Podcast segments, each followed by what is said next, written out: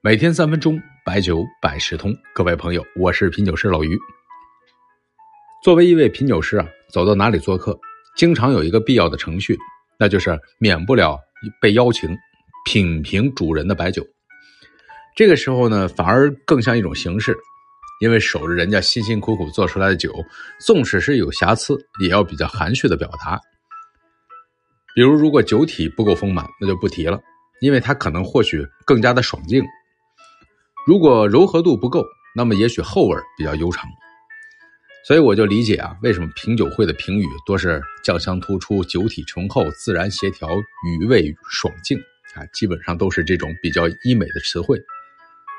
但是在酒宴上祝酒就不需要有什么顾虑，能够说的体面、说的大方、有格局，将会为这个宴席添色不少。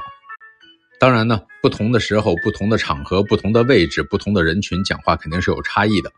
但有一点是共性的，就是在祝酒词当中加几句诗词，那顿时感觉就不一样了。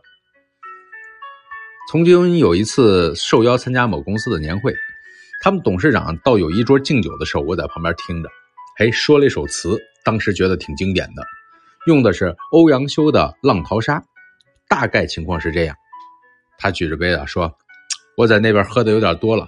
但是呢，你们这桌都是今年加入公司的大学生、研究生，公司寄予了很多期望，都是文化人我借个诗词代这杯酒，说诸葛亮借了东风，打赢了赤壁之战。你们就是公司的新人，是公司的东风，新的动力。我这杯酒啊，就是把酒祝东风，且共从容。大家努力融合，工作从容有序。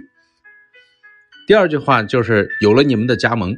公司呢更有了活力，公司也有了一些新的亮点，这叫今年花胜去年红，谢谢你们。第三句，明年花更好，知与谁同？有了你们，你们是生新的生产力，也希望你们自我进化、自我驱动，与公司共同成长，与公司一起繁花似锦、旭日东升。当时听完了就觉得特有文采、高大上。另外呢，还有一次也是有一位仁兄用的很好。咱平常都是说带三杯酒开场，那第一杯酒、第二杯酒的祝酒词不是太难，因为要寒暄，要说事儿。这第三杯啊，就略显小难度。结果呢，那位那么说，大家可以借鉴。这第三杯，李白人家不是说吗？三杯通大道，一斗合自然。这杯酒呢，我就仿佛已经看到了咱们走到了合作的大道，命运与共，精诚协作。结果一定是自然天成，你看也是很有水平。那这些呢都是商务场合，不同的场合不同的祝酒词。比如说致青春，你可以说白日放歌须纵酒，青春作伴好还乡。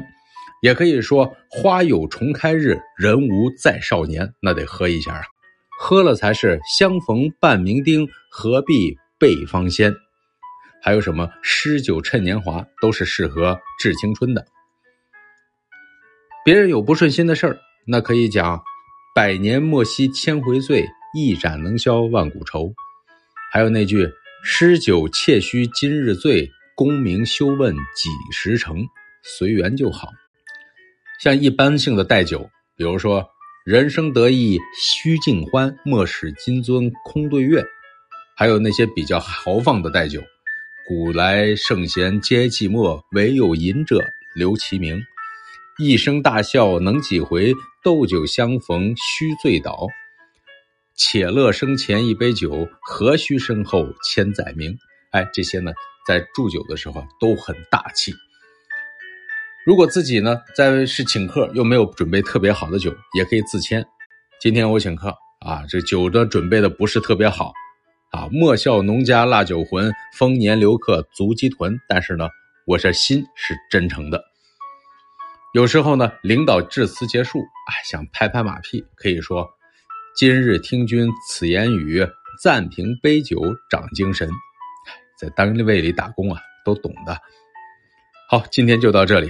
诗词呢，是咱们中国的传统文化，如以后啊，如果能够有一句两句得体的用上，一定会让人高看一眼。